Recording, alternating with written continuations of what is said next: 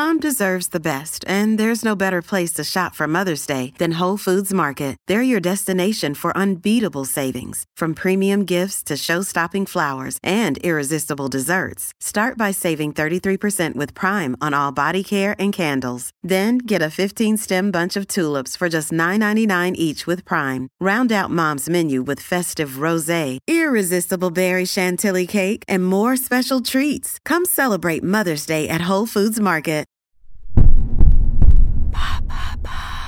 Qu'est-ce que le fromage? Merci d'avoir posé la question. Selon l'OCDE, la France est parmi les pays où les habitants passent le plus de temps à table, 2h13 par jour et quasi à heure fixe. Manger représente pour beaucoup un rituel quasi sacré, une communion collective où le partage est au centre. Pourtant, 21% de Français déclarent suivre un régime particulier, végétarien, végétalien, vegan, sans gluten, flexitarien ou jeûneur intermittent. Il devient désormais rare de se réunir autour d'une même table pour partager le même repas. Alors on garnit de plus en plus les tables pour satisfaire les régimes, les valeurs et les croyances de chacun et de chacune. Et depuis peu, certains nouveaux aliments ont fait leur apparition, comme le faux gras ou le fromage. Mais que sont ces faux aliments? Alors ce ne sont pas de faux aliments comme on pourrait l'entendre, ce sont surtout des aliments alternatifs ne pouvant pas officiellement prendre le nom de fromage ou de foie gras, appellation réservée aux produits fabriqués à partir de produits animaux.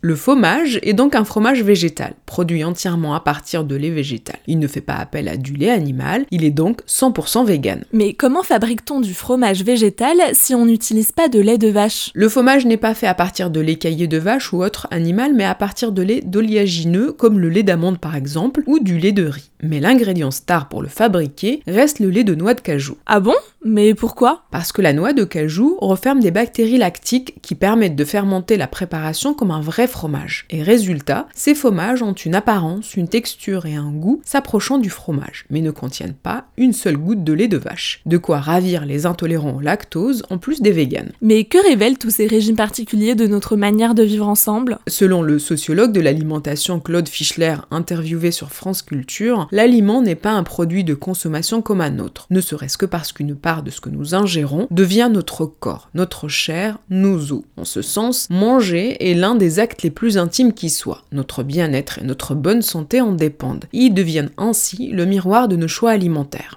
Mais manger, c'est aussi un acte social et collectif. L'alimentation s'apparente au bien commun. Et tout groupe humain s'organise d'abord autour de la collecte des ressources alimentaires, ce qui correspond à la base dans la pyramide de nos besoins, comme nous l'avons vu dans notre épisode sur la pyramide de Maslow. Sans oublier la question du partage, du manger ensemble, notion cruciale en cette époque qui tend à tout individualiser. Cependant, faire de l'alimentation un espace d'affirmation de soi et de ses choix individuels est pour certains une démarche politique aujourd'hui. La question climatique et la durabilité des écosystèmes mettent l'agriculture et l'alimentation sous les projecteurs et les microscopes. Elles poussent chacun et chacune de nous à se positionner.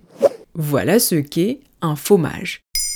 Maintenant, vous savez, un épisode écrit et réalisé par Zineb Souleimani. En moins de 3 minutes, nous répondons à votre question. Que voulez-vous savoir? Posez vos questions en commentaire sur les plateformes audio et sur le compte Twitter de Maintenant, vous savez.